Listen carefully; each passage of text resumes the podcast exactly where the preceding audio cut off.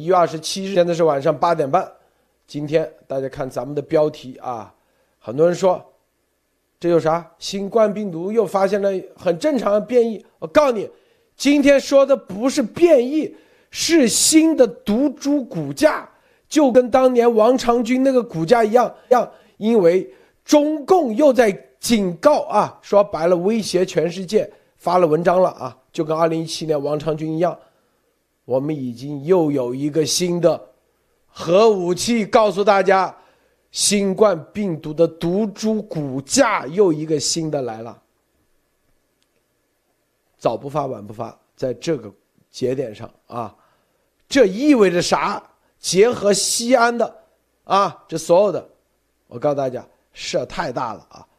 今天早上的节目大家可能还没开来得及消化，因为我这个设置了几个小时，由于黄标啊。但是晚上你们一定要先把早上的这节目你们不看完，你就听不懂今天在说啥。你不听上一集，你就听这一集，你就会觉得，哎，这啥意思啊？啊，我告诉大家，一定要连续啊！待会儿我们深入的说。首先，博博士给大家分享其他相关资讯啊。好的啊，今天啊，这个挺有意思的是，就是那个，啊，我们这个在北京啊开始有疫情的时候啊，我们这个习总加速师又往外跑了啊，现今天跑到山西平遥啊去参观去了啊，所以就网上很多照片都已经流出来了。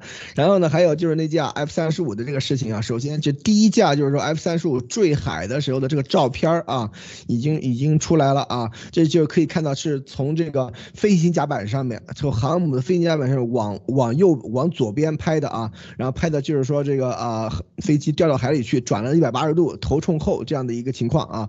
所以说现在就是那个啊，环球时报或就是那个啊，环球时报或者是中央视这些已经开始出来说啊，我们对于这个 F 三十五不感兴趣，怎样怎样怎样。但是私底下真正的这种打捞的这个比赛已经开始了啊。所以说这个里面大家可以看到，因为这架 F 三十五坠毁是在公海啊，在公海，所以说中中共想要去打捞的话，他是有这个权利的啊。但是他能不能够搞得定，这就是或。或者能不能够突破美军的防守啊？这就是另外一回事了啊！所以说这个里面是非常非常有意思，是一个事件啊！现在正在正在这个进行之中，嗯，还有今天就是今天早上的节目我听了啊，我今天白天在忙，然后刚才晚晚上就是说稍微听了一会儿啊，然后说这个关于这个国土安全部叫你配合调查的这个事儿啊，这是这个我当时听我就想笑啊，这个就是说鸭毛组织实在是呃是非常非常的过分，为什么？就是说。拒绝调查这件事情啊，你是可以做，但是呢，后果自负啊，后果自负。你看，比方说，警察叔叔说啊，我要查你的车，对吧？你是可以拒绝调查，对吧？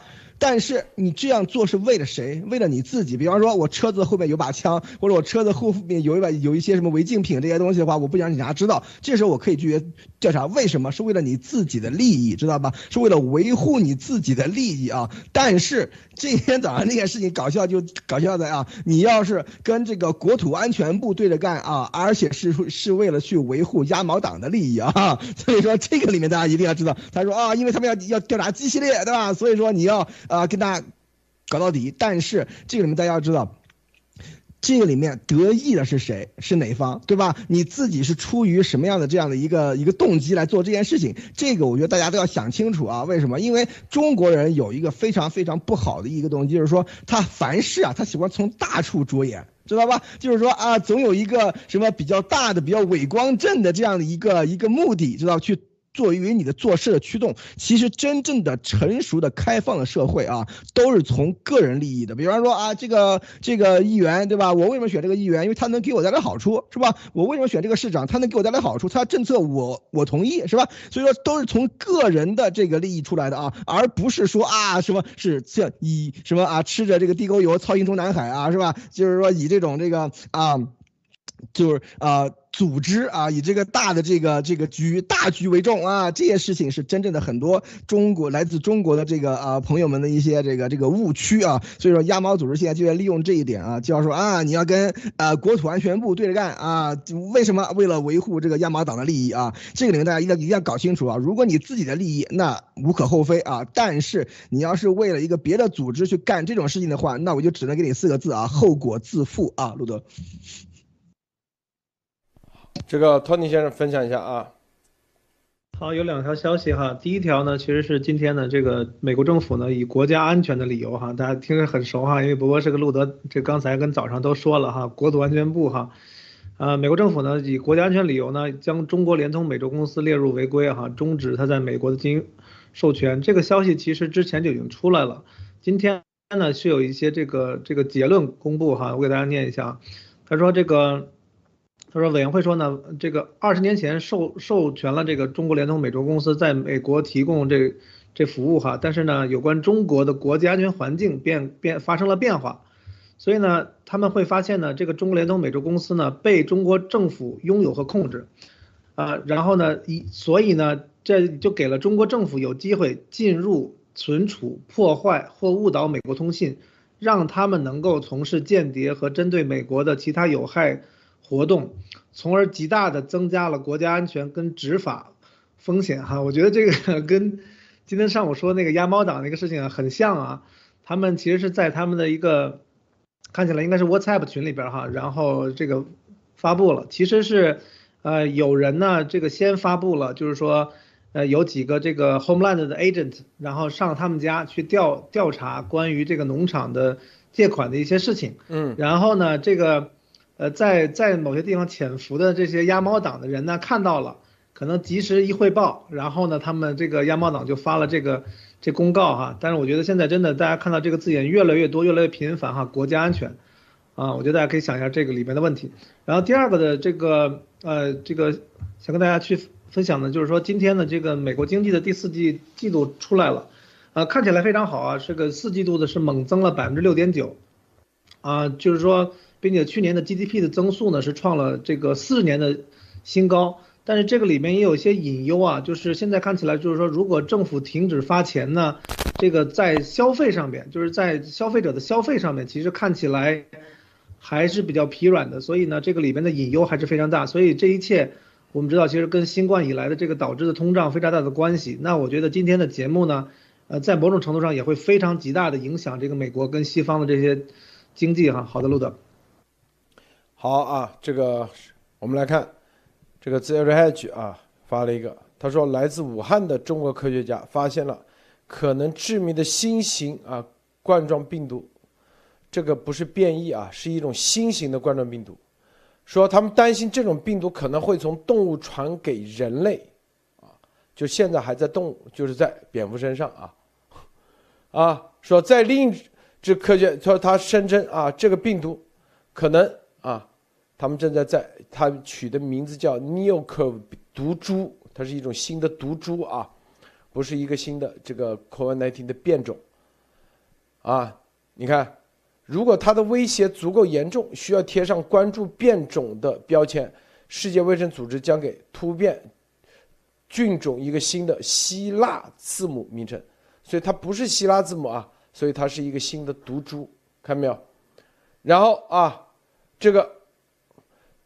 这，你看，这在这里说啊，来自武汉的科学家，在这个毒株上已经啊做了很多的试验，说新毒株可以有效的使用某些类型的蝙蝠，就 ACE2，而不太有利的是使用人类啊 ACP2 进入啊，然后该毒株，啊说有能力感染人类，如果发这种情况，新毒株是否无法被对针对什么什么啊交叉中和，这意味着。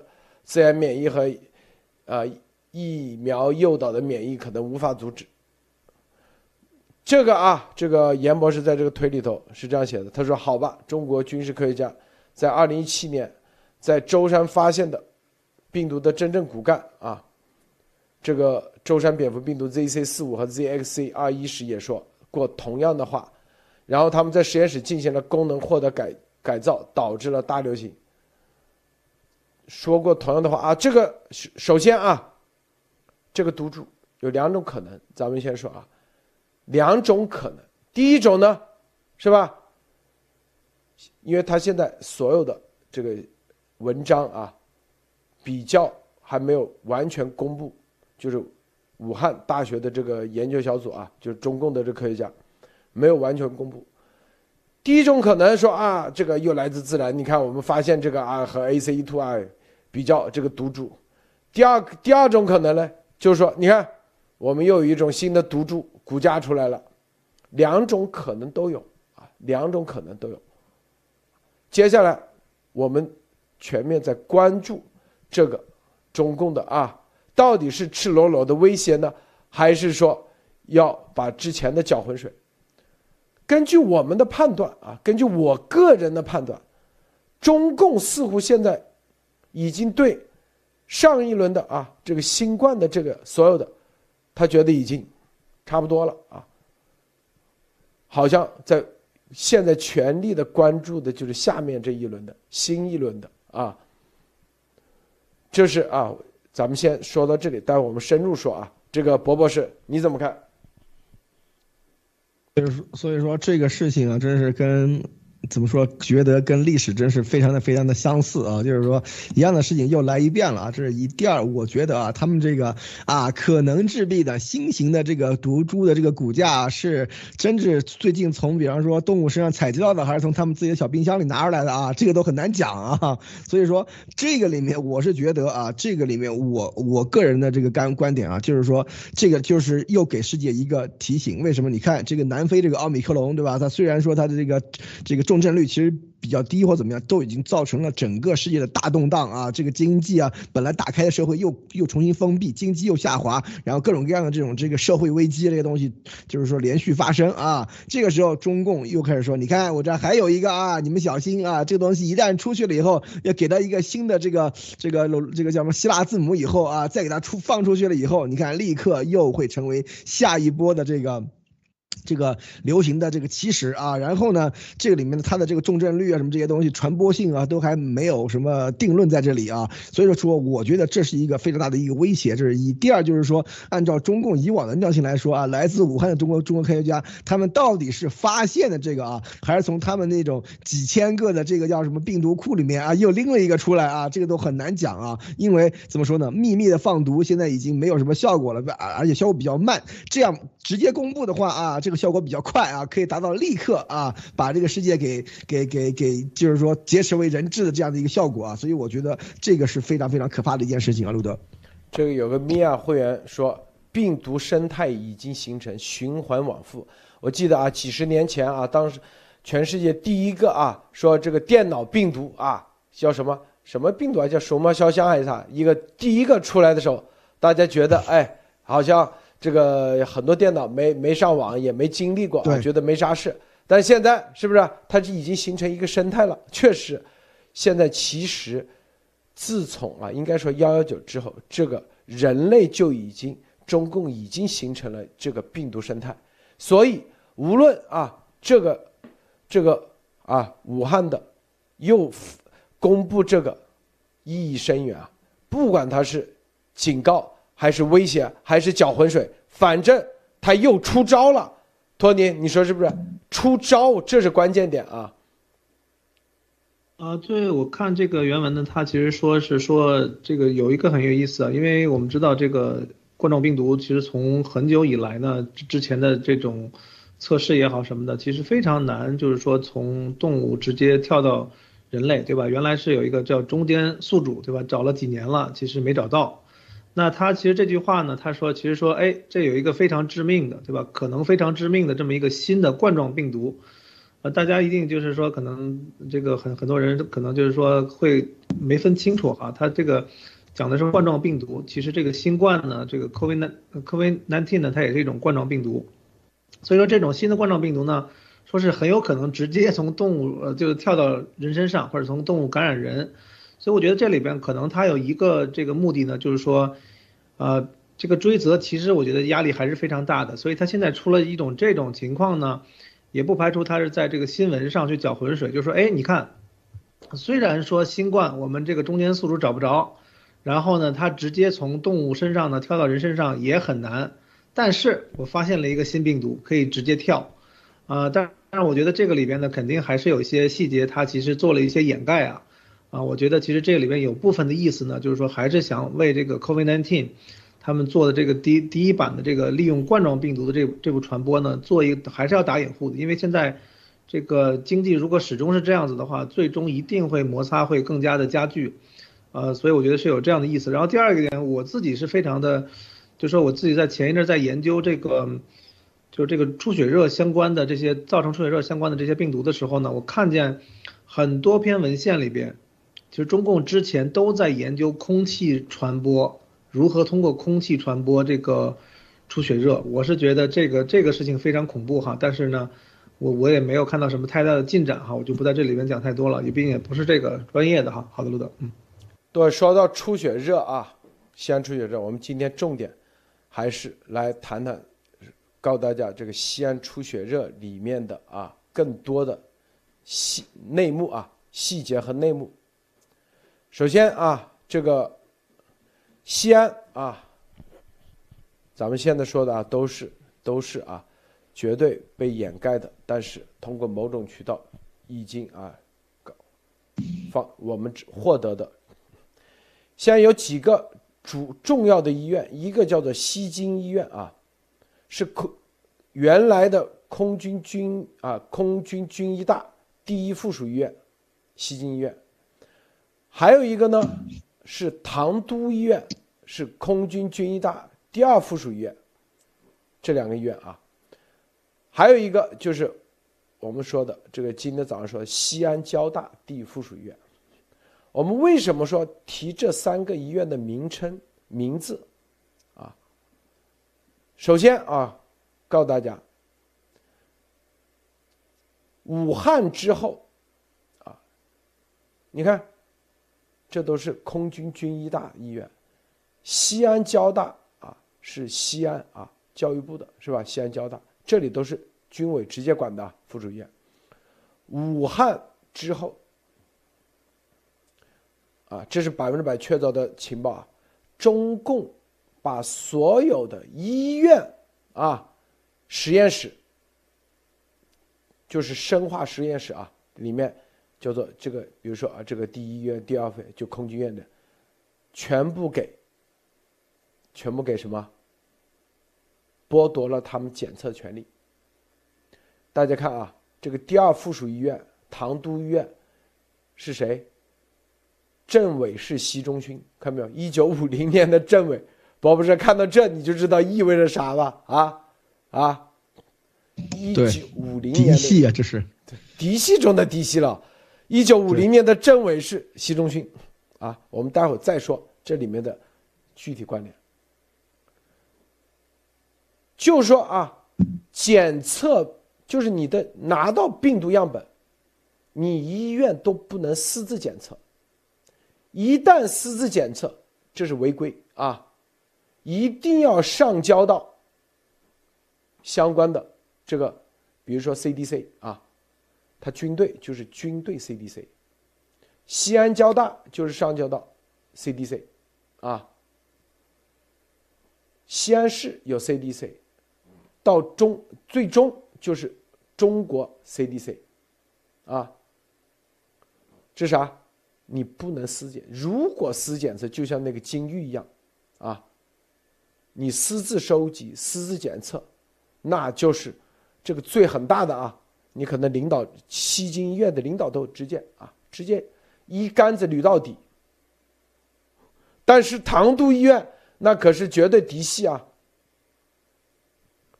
这几个医院，他们的所有的传染病的病人，就是这一次，啊，出血。大家知道啊，出血热只是一个症状，啊，有病毒性出血热，有因为马尔堡病毒引起的出血热，有因为汉坦病毒引起的出血热，有因为另外的咱们未知的某种病毒引起的出血热。出血热只是一个症状，就比如你发烧。啊，这个是吧？出血，出血有几种？我们那天节目说了啊，有，大家看美国的电影啊，七窍流血是吧？那种眼睛啊出血，鼻子出血那种，有毛细血管扩张，最终让你感觉啊毛细血管出血，最终发烧。有啊，是吧？别的那天我们说 DIC 啊这种方式，对，不同的。它只是一个叫做出血热，啊，这叫症状。你看为啥三个医院？为啥三？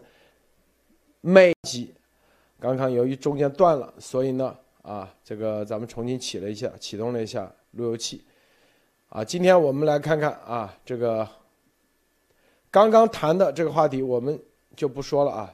但是我们今天讲习仲勋啊，做过政委的唐都医院起什么重要作用啊？在这次先军演里头，详细的说说啊，更多的信息啊，更多的内部的情报啊啊，给大家在节目里分析分享出来。呃。在这个节目之前啊，这个首先啊，我们刚刚啊已经大概介绍了一下什么叫唐都医院啊。唐都医院就是西安啊，西安大家知道是第四军医大，也叫空军军医大学，中国人民解放军空军军医大学的第二附属医院，它就叫做唐都医院。第一附属医院呢叫做西京医院。大家看啊，唐都医院。啊，这里面大家随便一搜啊，随到搜到它的维基百科，你都可以看到，唐都医院，一九五零年的时候，谁在里面做政委？习仲勋啊，彭德怀做野战野战军的司令员啊，当时是做司令员的，习仲勋做政委，看到这个信息的时候啊，博博士，你觉得？啥感觉啊？你先说说啊。当当年就是亲自指挥、亲自部署的啊。对对，因为他当时是由这个当时西北也也西北战军嘛，就是他当时是彭德怀和这个习仲勋嘛，所以说这个当时都是他们下属的这些单位啊。所以说后来这个唐都医院的前身啊，就是这个就是由这个 习习应勋啊，当时的习总啊，习政委啊，就是亲自指挥、亲自部署的啊。所以说可见啊，这个里面大家要知道，中国的这个军队的这个嫡系啊，都是很很严重的。当时当时啊。薄熙来对吧？到到到最后是不是？到到到最后，在那什么以前对吧？在投降以前，干嘛非要去啊云南是吧？要去滇池喂喂海鸥是吧？为啥是不是？所以说这个里面都是因为当时就是说他他家啊薄一波他们当年的这个带起来的嫡系部队，就是当时是驻昆明的啊。所以说这个里面大家又要知道，中国这些军头啊，就是说真正三八家族啊，都有自己的这个派系，都有自己的这个铁杆啊。所以说可见这个唐都医院是当。年由这个这个习仲勋当政委的时候的这个呃西北战军啊，直接把他给拉起来的，这就是说他整个的传承，他的整个的这个嗯体系的建立，以及他后面的这个人员的传承啊，都是是有非常重的这个作用。大家不要。不要小看这些这个老干部啊，老干部的话，比方说一个老干部对吧？中中共中央级老干部，他比方说他离休回到比方说这个这个当地去了，比方说这个李呃李瑞环对吧？他回天津去了是吧？但是。他比如说退了回天津，但是他对于天津的官员的任免有着非常非常大的影响力啊，所以说这个里面他都是说自己的嫡系，比方说某一个某一支这个部队以前是由比方说由薄一波带起来的，对吧？但是他后面这些官员就是这个里面的这个呃军官的晋升这些东西的话，呃老领导是有非常大的影响力的啊，所以说这就是为什么能够保持这样这个嫡系的原因啊，所以说这个像这个唐都医院啊，就是说他的这个以前就是延安的中央医院，所以想想看这个级别是。怎么样的啊？所以说这个里面。可见他进入这个习的这个嫡系的这个直接控制这个医院的这个体系啊，是是是不二人选啊。所以说这大家大家一定要知道，因为在能够和和皇上攀上关系的啊，这些这些关系没有人会把他给亲自给亲自的，就是说轻易的给放弃掉啊。所以说这个里面底下的这个呃这个啊政委啊院长啊什么也都是肯定是对这个非常非常上心啊，因为这是当年的老领导的这个下一代啊，现在是正在登基坐殿啊，所以。说这个机会一定要好好把握，要好好表现。为什么？一旦表现的好，这就是上去做火箭窜升的机会啊！大家一定要知道啊，这个机会可不是谁都有的啊，这可是八辈子修来的祖坟冒青烟这种机会啊！所以说，这里面大大家一定要知道这个为什么这家医院这么特殊的原因啊，路德。这个啊，托，这个但是从面上分析啊，从面上分析就可以感觉到啊，这里面这意味着啥？这对中共的体系。如果了解的话啊，是不是？然后啊，这个我想问一下托尼，你觉得这个他的嫡系的这个医院能起到什么作用？托尼，你分析一下啊，你就是咱们直播之前都没有沟通过啊。呃，对，嫡系的医院其实就是很多事情比较好办嘛，因为，呃，这个他这个当当时这个习仲勋任政委嘛，这个大家都知道，就是说在军队里边的话，这这这个属于真正的叫子弟兵啊，这是真的是自己的子弟啊，这都都都是当孩子养，这么就是，呃，这这么养起来的，所以我觉得，呃，在我来看呢，就是说，如果是，呃，他就是他爹这个。习仲勋那个时候，他就就是一，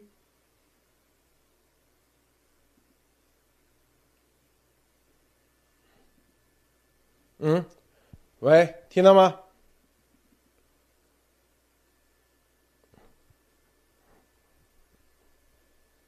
稍等啊，稍等，大家，这个信号不好，信号不好，稍等一下，今天。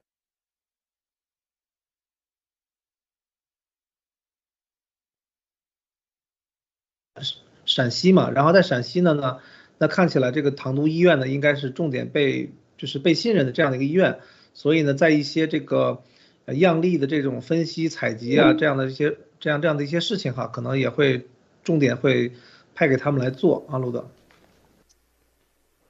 大家去看啊，这个武汉啊，你看，中共在武汉这个事情上啊，我们之前说过。武汉的军演，包括后面一系列，是谁策划？都是军委总参啊，总参谋部的作战作训局，这个是顶级机密啊。里面啊，副总导演啊，梁启明啊，是专门做研究病毒的，搞这玩意的。然后啊，我们昨天就是韩明啊，张树斌等等啊，这些人。这些人民，武汉啊，现在中共他绝对觉得很完美啊，但是唯一有遗憾就是啊，波波是就是遗憾就是哪里，就是在医院这个环节没有控制住消息啊，消息没有透露出去，走漏了，对，走漏消息，还是提前发了文章。还有，甚至有些样本被控制。他总结那一次经验，啊，他就发现，因为当时金银潭医院是吧，各个甚至有的争着发文章，波博士，你记不记得啊？咱们是吧？当时大家都还搞不清怎么回事的时候，都都觉得这是一个科研机会啊。对，还有包括李文亮这些对走漏消息，然后啊，严博士联联系的他认识的人在医院里头。走漏消息，看到没有啊？让他们啊挺被动，但是后面一系列的运作，哎，没事儿。说白了，没遭报应，就是二十四小时没报应，赢麻了。唐都医院、西安有现在啊，他们在那个基础上又一次升级，就可以说白，就跟那病毒一样，不断的进化，它叫邪恶进化。啊他的方案，我们了解的最新的方案，西安三家医院最牛逼啊！第一个就是啊，什么西安交大第一附属医院，第二个就是西京医院，空军军医大第一附属医院，第三个军空军军医大第二附属医院，哎。大家看啊，你们可以看到西安交大第一附属医院透露的消息出来，啊，说什么什么有病毒性出血热是吧？你们所有的消息你去搜，你会发现，博博士，西安交大第一附属医院都是给你的消息叫做汉坦病毒，中共官方，是不是？你去搜啊，西安啊，这个西京医院第一附属医院，哎，里面一级保密，没人知道啊，这绝对巨完。但是还有一个唐都医院，那是更加机密的。这一次他们的军演是怎么做的？首先，这所有当地的医院，它里面都有生化实验室啊，就是本来都有生化实验，就是说白了，他们都具备这个能力，病毒样本自己去比对啊。如果他有相应的博士后研究的话，他就可以通过比对病毒来看到底这个是，来来分析啊，是吧？到底是什么样的？全部撤掉啊，在二零一九、二零二零年之后，全部撤了，所有啊检测、比对，全部到 CDC。我们那天做节目专门说了，CDC 有两个啊，一个是地方上的，叫中国疾病控制预防中心，一个是中央军委。解放军疾病控制预防中心，就是啥？唐都医院和新津医院，他们的比对结果，他们的病毒样本是送到哪里？解放军 CD 对军方，西安交大送哪里？送到中国 CDC。我们那那天做节目告诉大家，他们两家的样本是不一样的。为什么解放军 CDC？解放军 CDC 说白了，比中国 CDC 他拥有的一病毒样本，那就都是神武器。我就告诉你，神武器级别，你中国 CDC 都没有，因为中国 CDC 里面有什么国际监控啊？国际监控的，记不记得美国还有什么 CDC 专家常驻有办公室人员在中国 CDC 待着？你看这次直接。两个月，再告诉大家啊，这次西安所有病毒性啊，不叫病毒性出血，叫出血的症状的，我们从一线的医生，就这几个医院的一线的医生了解到，了解到什么？他们所有的病人，啊，不是说你去西京医院看啊，你然后他就让你待，他在这里啊。根据你的症状，是分别送到不同的医院。啊，虽然都是出血热，但是前中后期的症状是不同的医院。西安交大第一附属医院主要收治的是吧？就是啊，汉坦病毒，它现在那种那种症状，啊。西京医院收治的，啊是啥？就是 DIC，啊那种 DIC，然后前期腹泻、拉肚子，拉的跟水一样。如果有人跑到西京医院啊，这个哎，他就给送到了西安交大。那唐都医院收治的更加神秘的症状。啊！我告诉大家，媒体提都没提过，因为是习中勋做政委的，啥意思？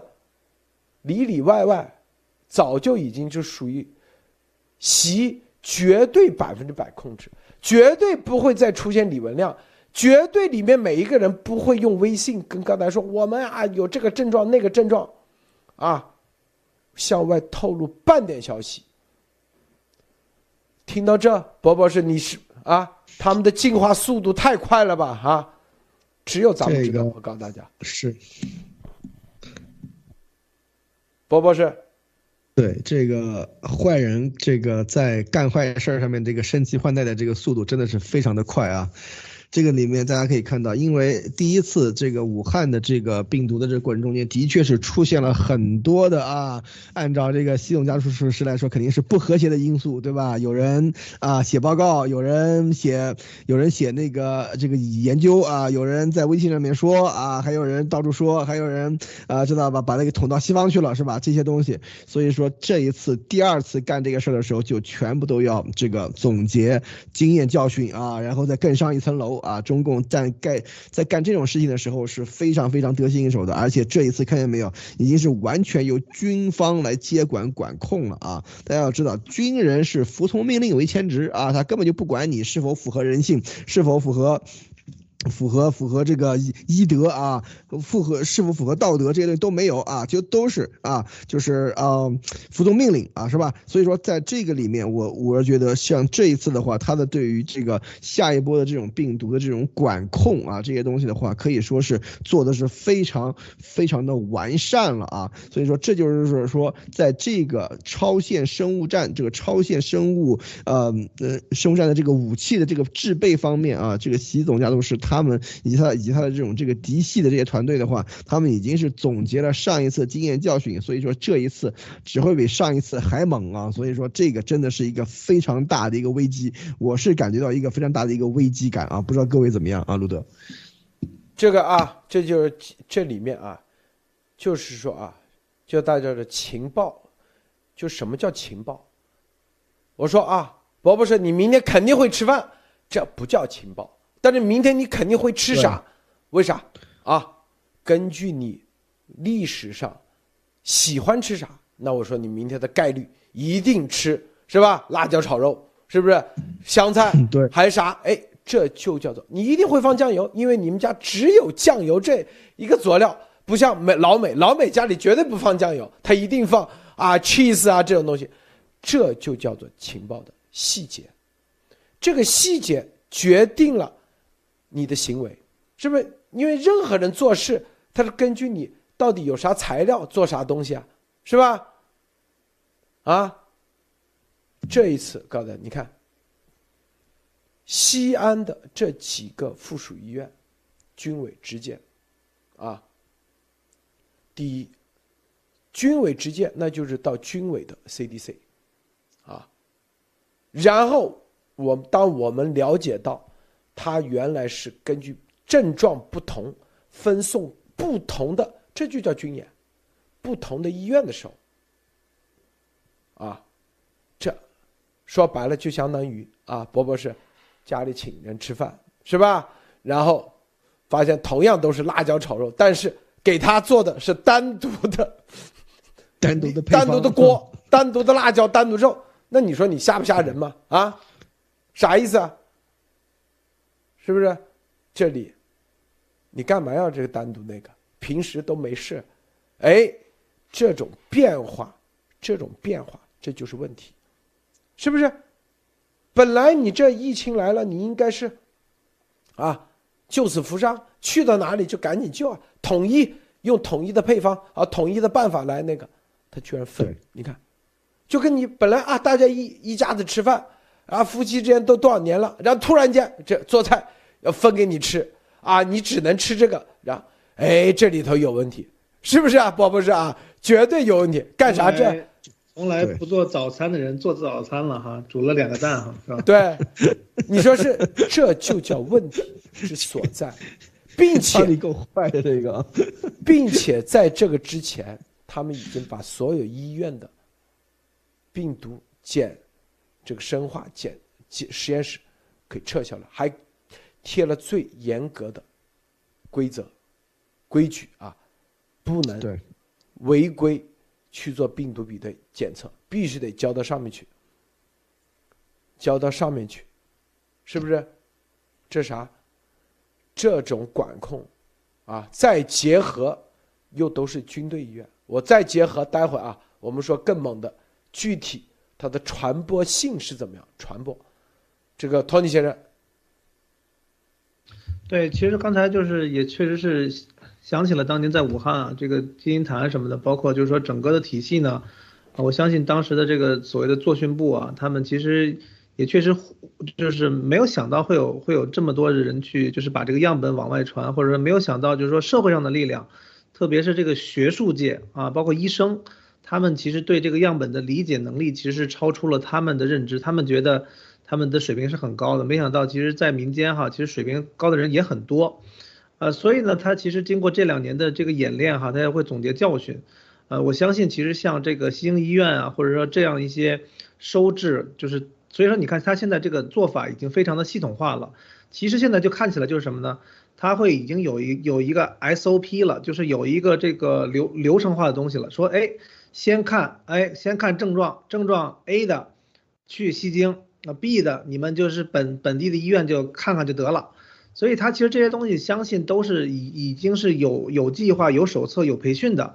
这样子的话呢，并且在西京里边的这些岗位的人哈，我觉得搞不好都是小战士都不一定了。呃，并且呢，其实他们在内部的话，他完全可以军管，就是说，就跟就跟说这个微信不准装啊，或者说这种东西都不准发，任何东西都不能弄。所以在军队里边的话，大家知道，其实你从这个包括上午讲的郑州的这个事儿哈，你看到最后的时候清理的时候，清理那个渠那个隧道的时候。全部是军方的人，对吧？把所有的人都隔开，然后也不让你拍，也不让你弄。所以当这样的时候，只有就是目前来看呢，真的是就是说，只有军方的他这个保密级别确实最高。但是既然即使是这样，路德还是获获得了非常重要的这个信息哈。那我也是非常期待听路德讲这个里边具体的内容啊。这个重要的信息，接下来啊是具体的。这个打麻将今天说我们说啊是传染了。那你知不知道，传染了几个人，啊，波波是，对这个很重要啊，可能是打麻将四个人全全传染了，一传三就一个人把剩下三个人全传染了。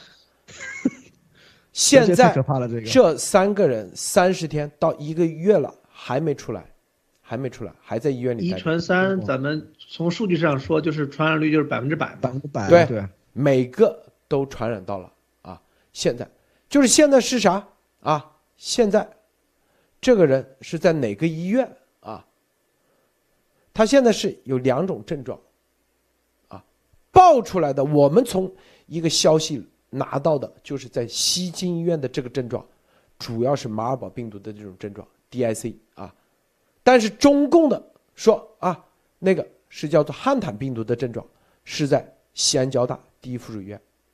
但是还有一种未知的症状，就在唐都医院，这就是说白了啊，咱们现在啊，可能就是别人觉得，他们肯定已经从情报界已经分析了，面向公众的西安交大这对付汉坦属不属于生武器没事儿，但是面向美国有情报能力的用西京医院，啊，还有。有一个是高度保密的，就在唐都医院，他就是避免在武汉当时发生的医院里面自己的混乱，就把这个东西给消息给传出去了。但是啊，你想想，这里面啊，这里面到底唐都医院是什么？是不是？这里头一传三，并且。重灾区啊，就是在阎良，阎良啊，西安阎良，十一二岁的小孩已经死了几个，啊，这个有人他们已经在微信啊发出来了，一月二十七号忍不住了，是在十月份，我家孩子啊说长安区十月份啊就长安区出血热高发期。我家孩子十一岁，由于高烧，十月二十四日下午去西安市长安县医院看病，去世时间十月二十八日，四天。啊，你看，当时由于啊核酸检测是阴性，所以医生告诉我孩子是感冒，给我们这个开了布洛芬、头孢等感冒药让回家吃，中间就隔了二十五号一天，二十六号家属发现吃药不仅没有缓解。反而好像有点更加严重，于是早上又再次去贵医院，感染科医生说昨天来过就不用来了，直接去儿科门诊就好。这次去了儿科门诊，儿科大夫一眼就看出来，给我们说可能是出血热，说贵医院医疗条件不不行，让我们赶到去儿童医院。你知道儿童医院是哪里吗？啊，是吧？我们家属听到，就是唐都医院，之前就叫儿童医院，啊，对。我们家属听到出血热，是一刻也不敢耽误，于是赶紧到了儿童医院。到了儿童儿童医院之后，直接进了 ICU。儿童医院大夫告诉我们说，孩子已经到了危重症期了。就因为长安县医院最开始的误诊，使病症耽误了两天，导致了孩子年纪轻就离开了家人。当时出了事情以后。去找长安县医院，医院说和他们没有任何关系，和他们医院最开始接诊的医生也没有任何关系。说不可能每个人来了，他们都要做全面检查，况且家属也没说要检查。我们家属要是知道是什么病，知道该怎么检查，就不会找你们医生了。还说当时并没有查出来是出血热，但是他们医院根本没有给孩子查出出血热抗体。医院确认新冠为阴性后，直接查的血常规，说没有问题，就是普通感冒发烧，回家吃药就好了。导致孩子耽误了最佳治疗黄金时间，使孩子丧失生命。我们咨询过律师，找了医院好几次没有用，想找媒体曝光，打了好多电话，要不然就没人接，要不然就说这事没法替我们在平台说。孩子才十一岁就离开了父母，离开了家人，有望有关部门重重视一下这件事情，给我们一个说法。不仅是为了我家苦命的孩子，也希望不要再。有像我家孩子一样的苦命孩子啊，他现在这里啊，这个他的症状还是没有说清楚，就这个啊，这位父母啊，这里头有啊，这个说说发热最高三十八度，稍有腹胀、恶心啊，无腹泻，你看无腹泻，他就送到这个唐都医院啊，就是儿童医院，因为唐都医院之前叫儿童医院啊，之前叫儿童医院。啊，这个什么月呃，这个既往重要的相关病史，月经正常，既无既往体重一般啊，否认十四天内新冠高风险地区啊，什么呃旅居史，否认与外国外部接触史，否认十四天内家庭经工作单位等聚集性发热，啊，否认什么冷链啊等等啊。所有的全否认啊，然后体格检查，神志清，精神反应可，烟充血，扁桃体，双肺呼吸音粗，胃闻及干湿啊，这是这是第二个，心力区啊等等，说上呼吸道感染啊，细菌性感染，然后啊在这里，然后这里啊，然后最后啊反正就是死了。四天，四天之内，啊，这个莫博士啊，博博士，你怎么看？这个听的是有点毛毛骨悚然啊，所以说，所以说这个里面。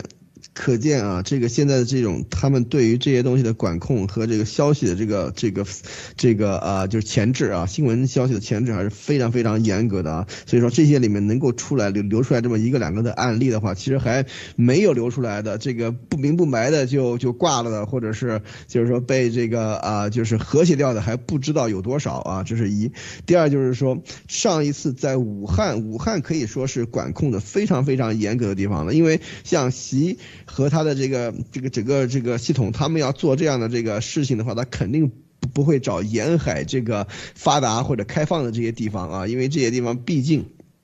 人比较难管啊，都会找这个内陆欠发达省份的，而且他们的这个体系做的比较完善的地方啊。上一次是武汉啊，这一次是西安。武汉搞成那个样子，可以说首先是没什么准备，然后第二次就是说武汉的这个管控其实并没有做得很好啊。后面的这些事事情我们都知道了，为什么我们能知道？那就是因为武汉当时的管控并没有做得特别的好啊。而现在总结了这个经验教训，总结了这个武汉的这种这个问题以后。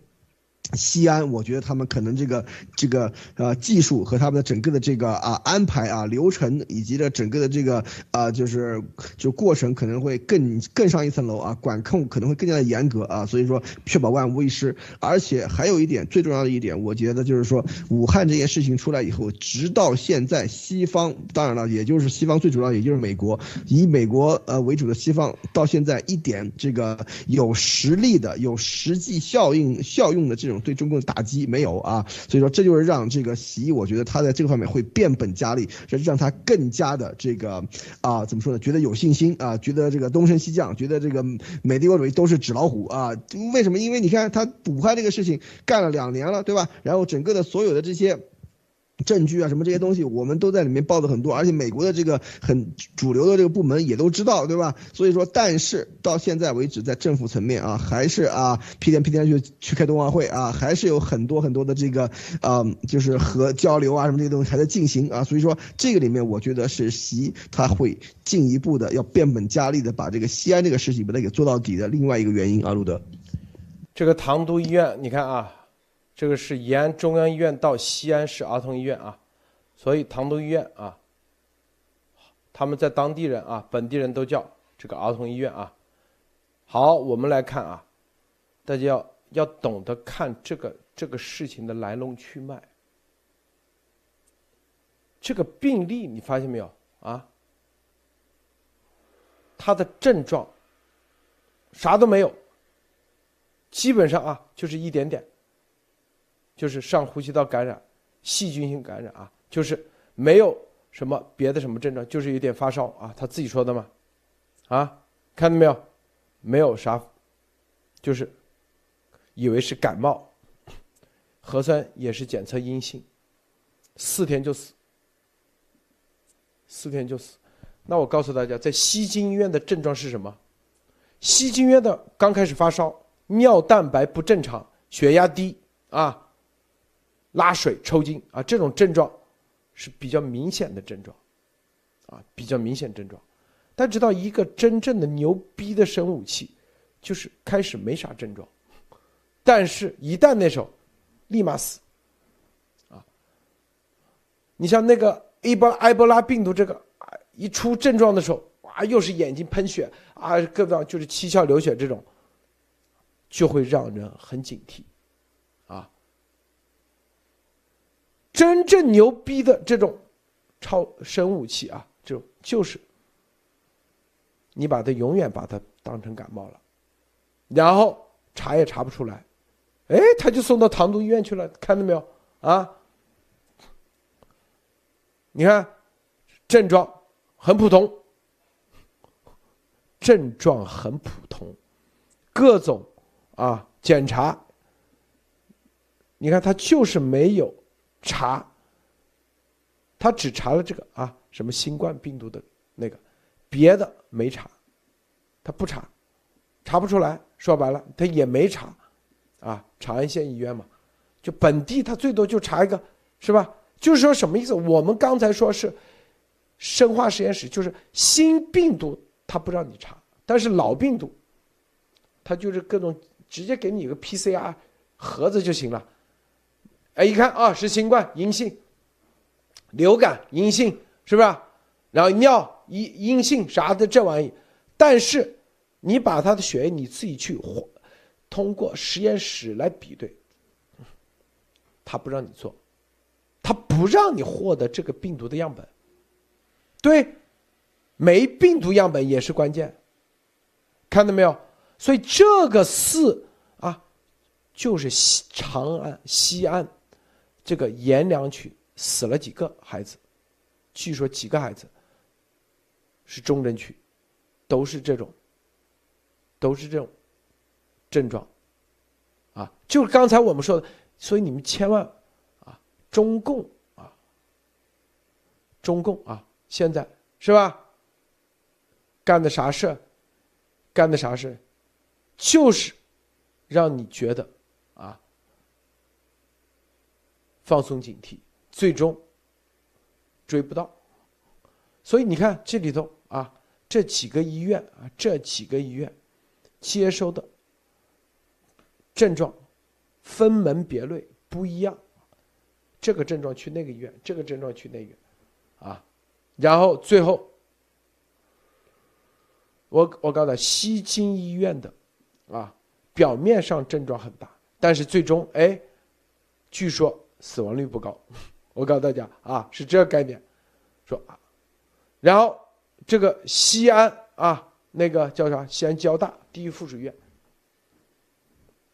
啊，这个症状呢也行，有一定死亡率，这就很奇怪啊，这就很奇怪。所以我们说这些所有的东西，啊，就是中共现在依然在隐瞒这些事情。隐瞒这些事情，这是关键点。这个托尼先生，对，就是就是说，我相信这个路德先生也是，就是说提前看到了这些消息嘛，所以一直在讲，就是说其实跟呃之前的武汉非常的像啊，就是说我觉得这个我也其实跟一些朋友讨论过这个西安的这些事儿哈，啊，就是大家就是说人类就好像就是这个品种就是对。对这种警警惕性哈，或者这种麻木，真的是就是说很难去相信。就是说，呃，明明是已经几乎是被抓了个现行的中共哈，居然还敢用一模一样的招，并且丝毫没有停滞哈。我觉得这个确实是跟这个这两年来呢，这个国际上的追责的力度，啊，非常的缓慢和轻哈。就起码从外边来看啊，呃，确实是就是反正这个习近平他反正龟缩在中共里边哈，这个两年也不出国，这辈子我觉得他也做好。这个打算了，也不打算这个真出国了哈，因为这个多少的这个家庭，多少的生命哈，要向他追责，这个这个事情是太大了。那那现在我还看到就是说呢，确实是，呃，跟西安还有呃，跟之前武汉有一些像的事情是什么？就是说呢，其实武汉当时大家还记得哈，这个我其实原来跟跟路德也发过消息，但是可能这路德也不一定记得了。就是那个时候呢，还把一些从武汉，呃，这个武汉人从海外要接回来。当时我就觉得，其实是不是就是说，他也怕这些样本被被泄露啊，会有一些这种啊相关的这种原因。呃，到现在呢，他就比较简单了，他就是严控消息，就是现在看起来呢，就是说他这个 SOP，他这个他这个流程一旦建立好，啊，就是就就能够确保说，就是说他最想保密的样本的那个病人，一一定是在他这个口子里边是会被被这个消化掉的。不会被露出来，露出来呢，当然会有一些病人家属的这个抱怨，啊，包括我看这个咱们这个邹泽会员他又贴了一段哈，啊，这个他的他又一个人是贴了说这个是在这个唐都医院，哎罗你你看到了吗？这个邹泽写的一个，他应该也是从这个网上看到。你看，二零二一年十二月十九日，他在微有人在微博发的，邹泽找到了，说此病不好确诊，看到没有？父亲上月在西安出差，感染流行性出血热，出差都可以感染啊，在小医院没查出来，在唐都医院才最终确诊。你看，唐都医院才最终确诊，入院唐都已处于肾衰竭阶段。说白了，啊，没啥那个，但是一那个时候，就属于肾衰竭了，肝啊肌呃肌肝八百加，透析六小六十小时救回一命。看到没有？我查了一下，就是说这个这个肾衰竭和这些器官衰竭呢，它都跟那个就是刚才你看那个微博上的那个唐都医院，就是儿童医院那个那个不幸死亡那个孩子哈，嗯，他都是最终的症状，他都是那个叫感染性休克，感染性休克就会包括对多个器官的这种这种这种衰竭都是在里边的，对，它基本上就是说它会攻击你的这种细这个细胞啊什么的，反正我看了一下，确实是。看起来这两个人的情况是比较像的哈。这个，伯伯是，这就是啊，就是啥？你看，这个今天啊，报童啊，根据咱们的一个节目啊，这个简报，他写了一个非常啊牛的推啊。他说，第一个指出强迫撒谎和种族灭绝之间的内在联系的，恐怕是北宋的王安石老先生。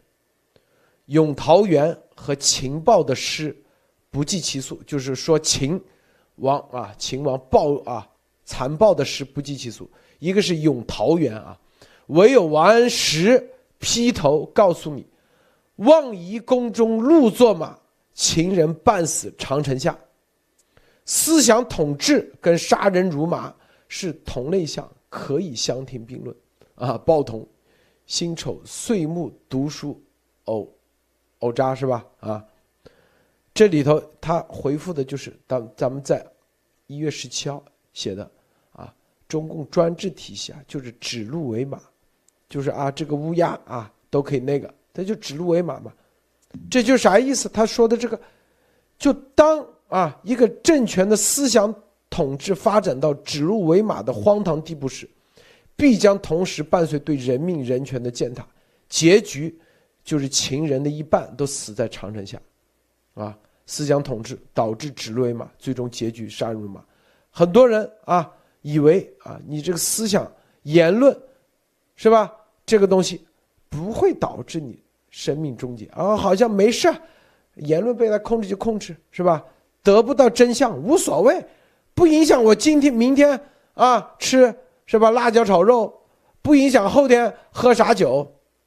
这其实王安石就说的很清楚：“情人半死长城下。”今天他可以让你指鹿为马，让你得不到指鹿为马，说白就是让你得不到真相啊，啊，让你跟着他走，就是明天你就一半人死在长城下。情人当时就这样的，是不是？不就指鹿为马吗？最后大家都觉得无所谓。我们要做的啥？咱们永远看到的。不管咱们录的是多大的情报能力，我告诉你，也只是冰山一角窥到的。咱们是唤醒，让大家不要跟着这种啊邪恶统治集团跟着他一起指鹿为马，是不是？最终死的是你，明白不？一半人啊，就是瞪眼说瞎话，对，压头去。为什么我们一定要？站出来反丫头那个，就是瞪眼说瞎话。你这个啊，很多人觉得，哎，这个病毒掩盖一下，反正跟我没关系，是吧？啊，哪个医院也没关系，是吧？到底啥症状？我告诉你，症状它的掩盖，就意味着啊，什么病毒的样本的掩盖，就意味着接下来它的一系列的计划。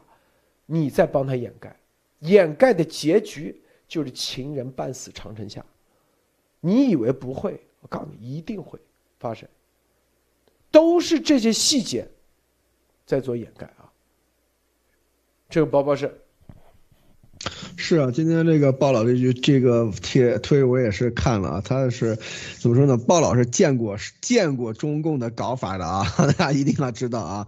当年的这个这个三年自然灾害的时候，对吧？鲍老那时候还年轻啊，但是他亲眼的见过啊，是当年为什么？但是对于中共的这个对于毛的这个追捧，对于毛主席一句话顶一万句的那个这些那个时代啊，造成了什么样的这种灾害啊？而且读过历史，大家都知道，当时啊，秦朝。二世而亡开始的时候就是指鹿为马，赵高啊，对吧？所以说这个里面，他指鹿为马这个意思，它在于他并不是说啊这个赵高有多牛啊，赵高对吧？当时他就是说他他就能够指鹿为马，怎么样怎么样？但是最重要的是整个的群臣，整个的国家啊，对他指鹿为马这个行为，OK 啊？所以说这个才是是最大的问题啊，在这里现在呢。当年老毛对吧，倒行逆施是吧？完完全全按照他那种文科生的那种那个浪漫主义搞法乱来是吧？然后搞成这个样子。现在啊，现在上面做了一个席包子对吧？水平可能还不如老毛啊，对吧？但是这个这个这个啊，赌徒心态我们也分析过了，他这个这种反社会人格，以前马蒂娜也是给大家分析的非常非常的透彻了啊。由他在上面做上面乱来的话，你底下到底要怎么弄是吧？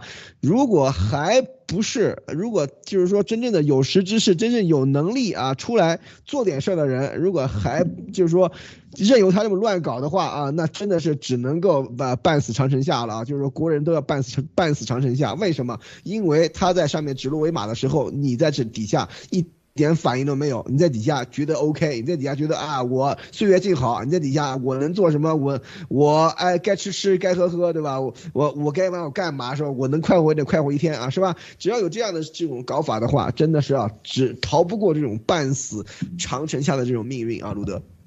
是的啊，这里面啊，不管记住啊，咱们路德社的节目啊，很多人说啊，你这里。啊，说中共啊，可能这里有错，那没问题，有错没问题。但是有错，你有本事让中共全面放开全世界的人进去调查呀？他不，是不是？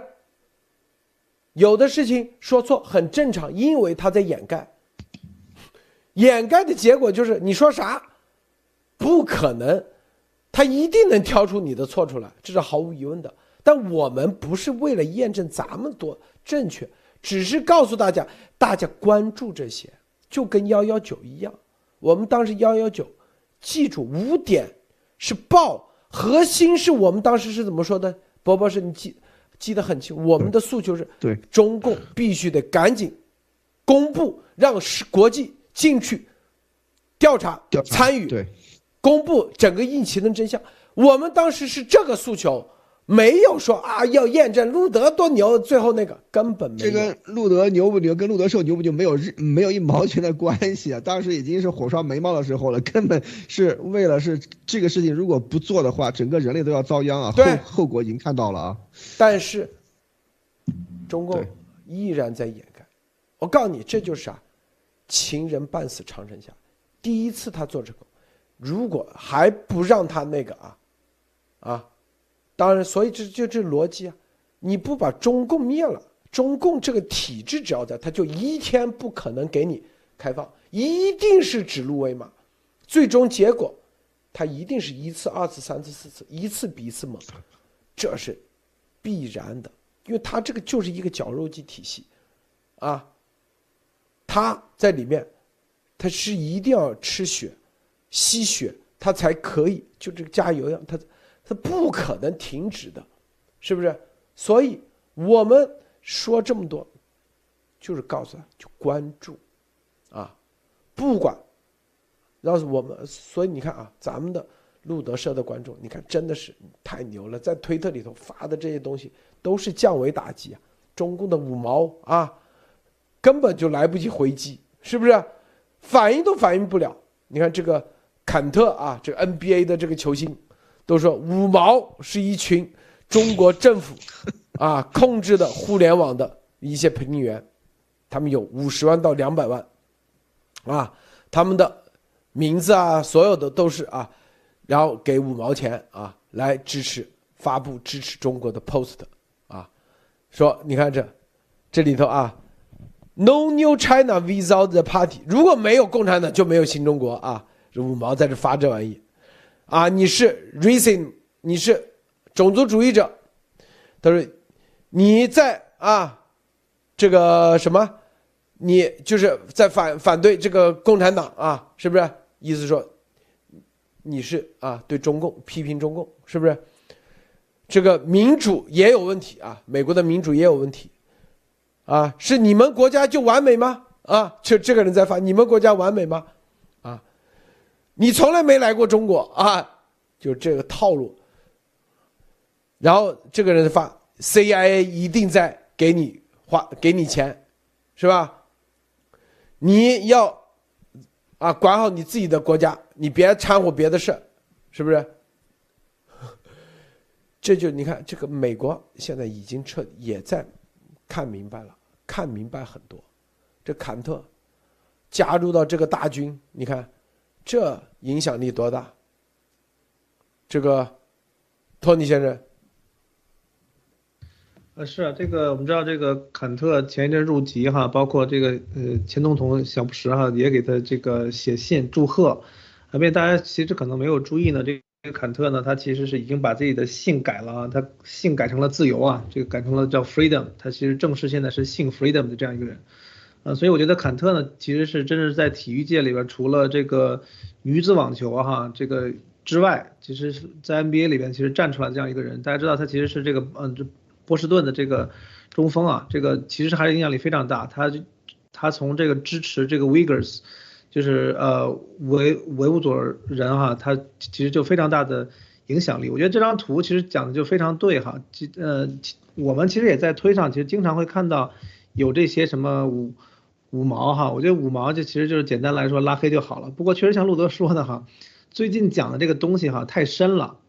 我相信就是说像这个新新上来的不不管是说这个习家军也好啊，还是哪儿人也好哈，他对我们讲的东西哈想明白再做出反应，我觉得哈，我毛估估至少得一个月啊，至少一个月。所以你现在你看到很少有那种高级的能搅浑水的了，基本上是我们一看就是什么呢？就是。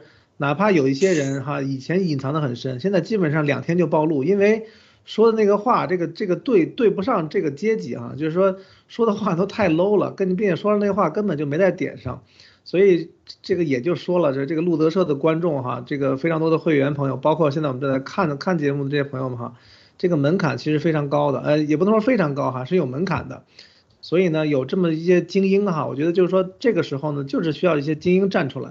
我觉得鲍老先生那个话真的讲的非常对，我还是想这个讲两句哈，就是说他说这个秦人半死长城下，大家想想，这个某种程度上对吧？我们其实这个中国人对吧，都都是觉得说，哎呀，这个枪打出头鸟啊，这个千万别别我第一个上啊，不敢发声啊。就是很多人虽然说，哪怕是被鸦片骗了，其实你看就是发发声的人都不多啊。这个其实也是美国的相关机构非常非常觉得诧异的一个事情，就是说，OK 啊，他是骗子，他每天讲话啊，每天在那儿很大声的在那儿在那儿在讲话。受害者一个个都躲到哪儿去了？这个让他们觉得说非常的奇怪，所以这个呢，不管是在鸦片里边的，还是说我们现在中国里面的哈，我们看到了真的是，特别是这些孩子哈，很无辜都受害了，父母也不知道这个病毒到底是哪里来。但是呢，我们相信呢，还是有很多的精英现在，不管是之之前知道的，还是听路德社都了解的。我觉得这个真的是大家半死长城下那。我们不说死一半人吧，但是说这个东西对每个人的危害哈都是非常高，真的变成了你生的伟大，死的就很随随机了，对吧？你出个差，你还是真的是捡回来半条命。你想他他那个人去先出差，是肾透析了那么长时间才捡回来一条命，这未未来的一些后遗症什么东西还不知道，到底彻底治好没有也不知道。现在你看这个新冠，很多人现在在提这个后遗症的问题，也就是 Long COVID。就大家千万不要以为说这个这个，就是说路德说这个新冠可能说中共以为是差不多了哈，但是呢，这个新冠对每个人包括家庭，这个后遗症造成的危害都是非常非常大的，所以我觉得真的这就是说面对这样的一个一一一群，包括这些这个肯特说的这些五毛党哈，大家这个我觉得还是这真的需要更多的人哈一起加入进来，那不是说。啊，有一个严博士，我们就坐着看就可以了啊。好的，陆总，嗯，说太好了，这个博博士，你怎么看？对，刚才有刚才刚才有一个朋友在那个 chat 里面说啊，这个坏人作恶的这个条件啊，就是好人默默不作声啊，这个也是非常非常的。正中要害的！我们在这里并不是说要大家要要到这个这个马路上去去去抗议，去跟中共的那些国家机器对着干，对吧？但是首先你自己的心里得得有一碗水，得端平，得知道你的这个屁股是坐哪边的，对吧？啊，第二，你在你能力所能及的这个环境里面，对吧？就可以要做一些力所能及的事情，比方说，对啊，翻个墙啊，对吧？点个赞啊，转个发啊，这些最基本的嘛，是吧？所以说，在你自己身边的人之间，善待家里人，善待你你你周围的人，也是一个非常非常好的一个出发点，是吧？因为你所善待别人，别人会把他会把这点得到的这些爱的话，会传给别人去的，所以这也是非常好的一点。还有就是说，比方说你是在公检法的里面的话，对吧？但如果这个是候的话，你可能在你的这个环境里面，你的这个工作里面，你就可以做一些力所能及的事情，对吧？然后，如果你真的是有关键情报，有这些。能够发挥大作用的人的话，你自己也知道怎么办，是吧？所以说，在这个里面，不是说啊，每个人都现在都要去上街，对吧？都都要去跟习近平对着干，不是这样啊。但是在这里面，大家一定要知道，就是要像我开始在节目里面说的一样，就是说每一个人要从你自己出发啊。大家都是人，对吧？都是要在这个地球上面、这个星球上面活下去的，对吧？都是希望过得过好日子，是吧？所以说，在这个时候。每个人能做的这个力量是不一样的，但是这里面并不是说你不做任何事情的这个理由啊。所以说，在这个里面能多做点多做点，能少做点少做点，但是自己的心态一定要端正啊，路德。这刚才啊，这里有个叶和娜拉是说啊，是根据一个打麻将的传了三个人，就是说传染率百分百也不准确，对，是不准确。那个去世的小孩没有把病传给他父母，我跟你说，他是不同的医院啊。不同的症状，不同的医院不同症状，记住，这第一。第二，这个去世的小孩，他这个他父母接下来怎么样，咱不知道啊啊啊！你看这个来自推特铁木真说啊，我是阎良的，阎良幺四幺医院死了六人，说是出血热。就这里头所有的信息咱不全面，这是关键点啊，这是关键被掩盖啊，是吧？这种掩盖，啊，并且它是有明确的这个迹象，分门别类被控制到不同的医院，不同的症状不同医院，这个事情，你很多人觉得，哎，这都挺好的啊，啊，都是就跟这个这个永桃园一样啊，这个王安石说永桃园是不是挺好的，是吧？啊，天天，啊，都这个，但是表面上啊，表面上你是，这就是控制，你记住，任何事情，只要加注控制，它就一定有目的，有目的的结果。一定有有问题啊！当然，表面都是打着啊，就跟那个卖喜币一样，天天啊为你好，这个为你好，那为你好啊，你拥有全世界，这不是扯淡的吗？那个东西只是你看的比较明白而已，你一眼就看得知叫骗局，啊，是吧？就跟，但这个，他只是因为太专业，并且。太隐蔽了，你看不出来而已，啊，是吧？但是这里头，这就是我们看到的问题之所在。如果这么容易就看到，那中共军委的总参谋部专门做作战作业的那帮人脑子这么多人啊，为啥他现在都全部进入保密状态？如果这么容易就被呃咱普通人啊老百姓一下就看明白了。但那帮人这都吃啥吃啥的，是不是？他一定是，啊，里面有这个局设计的是很严密的，让你根本看不清。这是我们现在，当然了，咱们有很多也有渠道，但中共也会通过这种渠道放假消息啊，它也有这可能啊。但是我只是告诉大家，这里头。是一个新的战场，就要关注，因为他在这里面在做控制，你就知道这里面有问题。核心的逻辑是在这里，他要掩盖，这就是问题。否则就跟那个武汉当时一样，是吧？武汉当时就掩盖。哎，严博士为啥第一时间调查完以后马上就有这问题了？你看，第一发现掩盖，第二。这个症状，啊，是吧？传染性很大，是吧？因为他通过啊，一个什么眼科的，是吧？眼科医院里面都有，那那都已经到眼科了。那你想想，这个量已经很大很大了，啊，是不是？你看这就是啥？你看，他都已经三个医院都要到分门。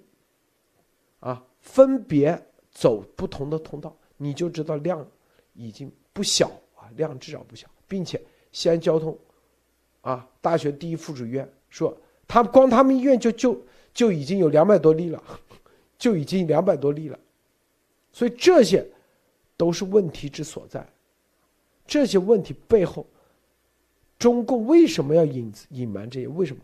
这是问题。啊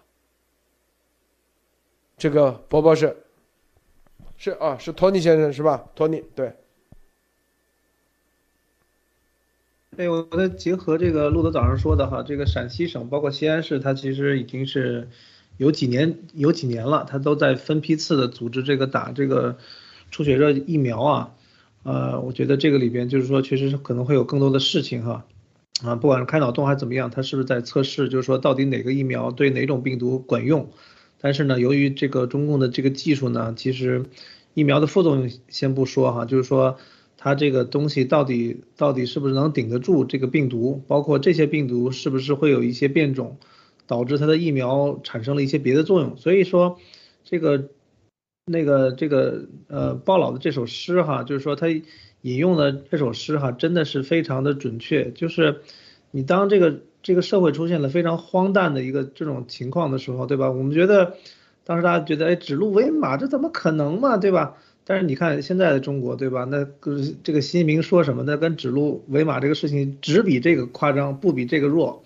然后呢，这个结果呢，就是真的是你看哈，就是秦人半死长城下，这个中国的老百姓，特别是我们看到西安的老百姓，我还有一些朋友在西安，对吧？我们之前以前讲过半个馒头的事情，所以。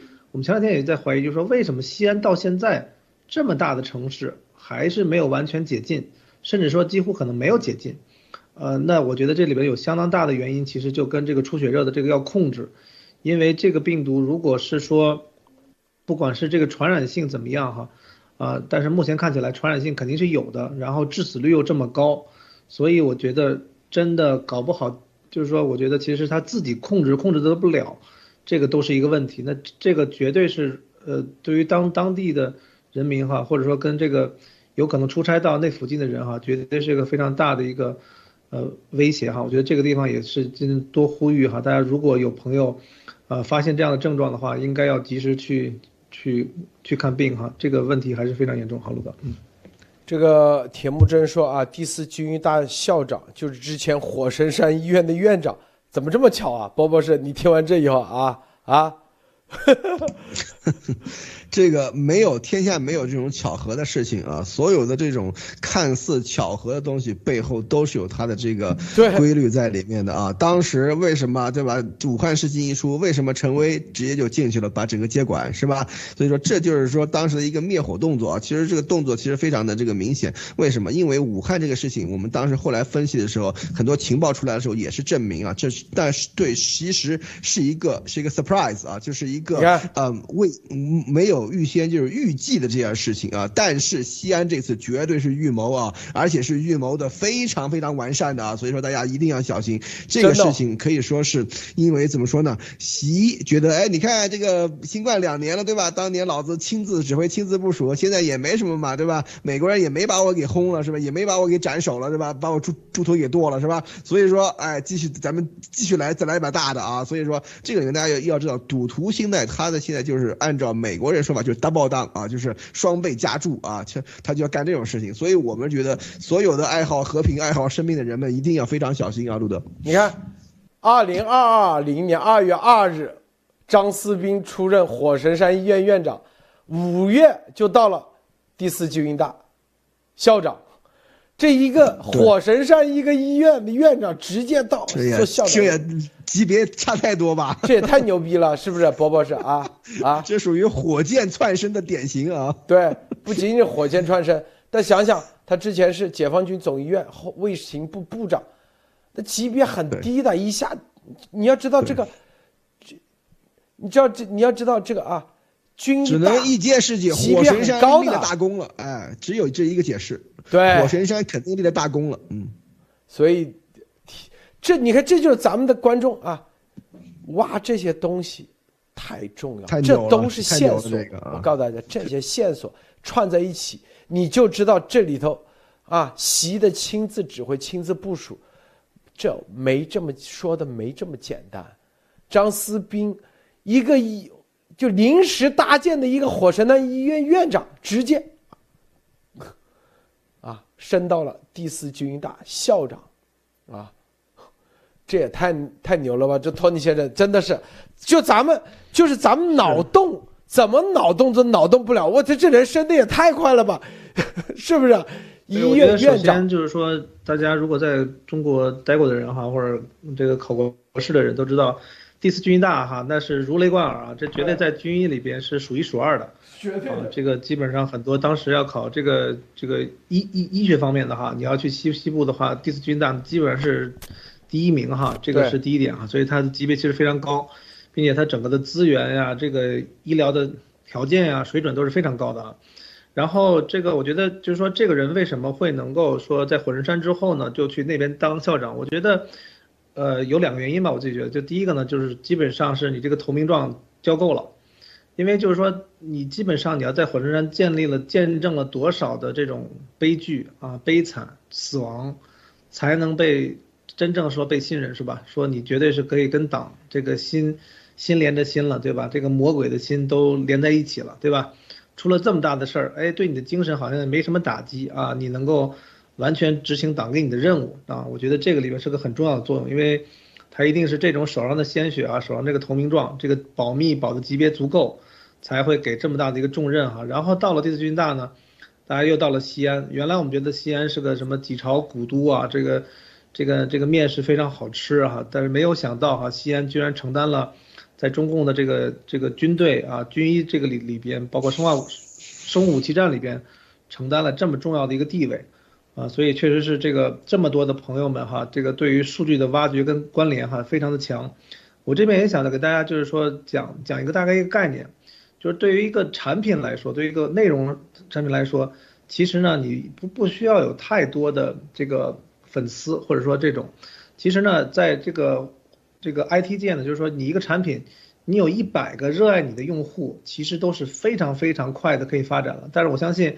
像路德社的话，这个用户是这个非常非常多哈，远超过一百个忠忠实用户哈，所以这也是为什么这个数据让中共这么恐怖，并且我觉得这个真相的力量呢能够传播的这么迅速的一个原因啊。好，路德，你要大家要知道啊，这个你看他火神山医院啊，迅速完成了任务，五月份马上就提拔到第四军大，部署第二阶段的重要任务，伯伯是。这个任务就跟这次西安军演密切相关。太牛了，这个对写的很清楚啊，其实啊，也不遮着掩着啊，对，厉害啊。第四军医大几个医院都是这次一个西京医院，一个唐都医院啊，更重要的唐都医院，你看西安市儿童医院看到没有？啊，都跟第四军医大，因为都归他直属的，都归这个。第四军医大，因为他是附属医院嘛，就归他直接管。张思斌，五月份，二零二零年五月份，啊，一切都在计划中，啊，火神山医院，好，下一个任务，你在火神山医院做的不错，但并且在火山医院之前啊，就说白了，马上第四军大，部署新一阶段的，啊，一次投毒部署要两年，差不多啊，我相信啊，你看，这这。这太牛了，你这是不是啊，博博士？你说啊？是啊，这个没有这么巧合的事情，背后的这些东西啊，肯定是爆出来，肯定会让人惊掉惊掉下巴。你看他这个，其实这里面已经写的非常非常的这个这个明显了嘛，是吧？然后立刻又有新的任务，什么新的任务是吧？从从这个这个啊，火神山医院到现在以后，还有啥新的任务是吧？肯定和病毒有关系嘛，是吧？所以这个第一。高速窜升，这个一定是立了大功啊，在火神山医院任上立了大功。第二就是说，这个后面立了大功以后，有了丰富的经验啊，然后被赋予新的任务啊，所以说这个里面可以知道这个后面的这个黑幕有有多少啊，而且这些都是军方的这些东西，所以说。这个超限战的这样的一个这个概念，已经是完完全全在中共的军方是一个，就是可以说是所有的这个呃部门都是在进行参与的这样的一个活动了啊。所以说，在这个里面大家可以看到，真正的，所以说这个。美中共一一直在说啊，美帝国主义亡我亡我之心不死。其实信的自己想说的是，中共想亡美国啊，想亡世界之心，从来也没死过啊。所以说这个里面可以看出来，他们所做的这些事情，所做的这些准备，都是在为了这个目的所服务的啊。路德，对，看到没有啊？所以，咱们今天啊，这个很多东西串在一起，大家继续就明白这里头的中之习的这个阴谋啊。习的阴谋，自己去验证啊，自己去关注。好，咱们今天节目就到此结束啊。这个晚上十一点，咱们继续会员节目啊，别忘了，大家别忘了点赞分享。好，再见，谢谢博博士啊，谢谢托尼先生，谢谢诸位观众观看，别忘了点赞分享，再见。